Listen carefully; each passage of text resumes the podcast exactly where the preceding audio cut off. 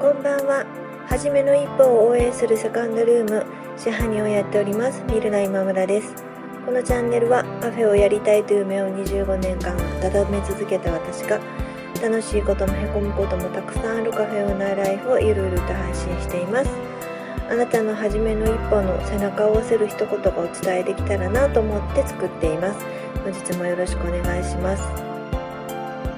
時々テイクアウトをご利用いただいているあるお客様が今日いらっしゃってまたお弁当を買ってくださったんですけれどもお会計の時に少しお話しさせていただいたんです。でそのお客様に順調に経営続いてるよねっていうふうに言われたんですね。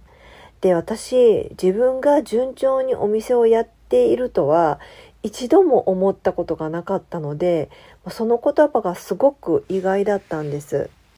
なので自分では順調っていうふうに思ったことはないんですよ。だけど、まあ、自分が思うようにやって、まあ、一応これだけ続いてるんだったら、まあ、それを順調っていうふうに言ってもいいんですかねみたいな、えー、感じでお返事をしたんですけれどもそしたらその方がだってこのお店って敵がいないでしょっていうふうにおっしゃったんですね。で敵という言い方が、まあ、いいか悪いかっていうのは別として、まあ、敵というのは、まあ、いわゆる、まあ、自分のお店と、えー、同じような、えー、お客様をターゲットにしてて、まあ、言ってみればお客様を取り合うような、そういった似たようなお店っていうことだと思うんです。でそういう面で言うと確かに私の今のお店はあんまりこう同じような客層で、え営業しているというお店っていうのは周りにないというか言ったらま敵を作ら作らないように、ま、してきたという言い方の方がまあ、えー、近いかなっていうふうに思いました。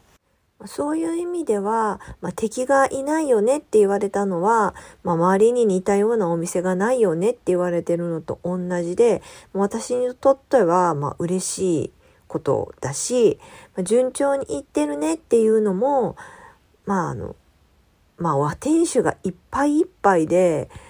なんだろう、焦っている香りがするお店よりかは、旗から見たら、順風満帆に行っている店という方が、まあ、余裕があるように見えてそれをそれでいいのかなっていうふうに思いました。これまで営業してきて一日として同じ日はなかったというふうに思ってるんですけれども、まあ、形はいろいろあれど、まあ、最終的にはなんかロスがなかったとか最終的には、えー、ノーゲストで終わらなかったとかまあ、もちろん売り上げが今日は良かったとかいろんな形で、えー、うまくまとまって終わっているような気がするのでそのことを順調というのであれば、まあ、私のお店はそうかもしれないしその順調は、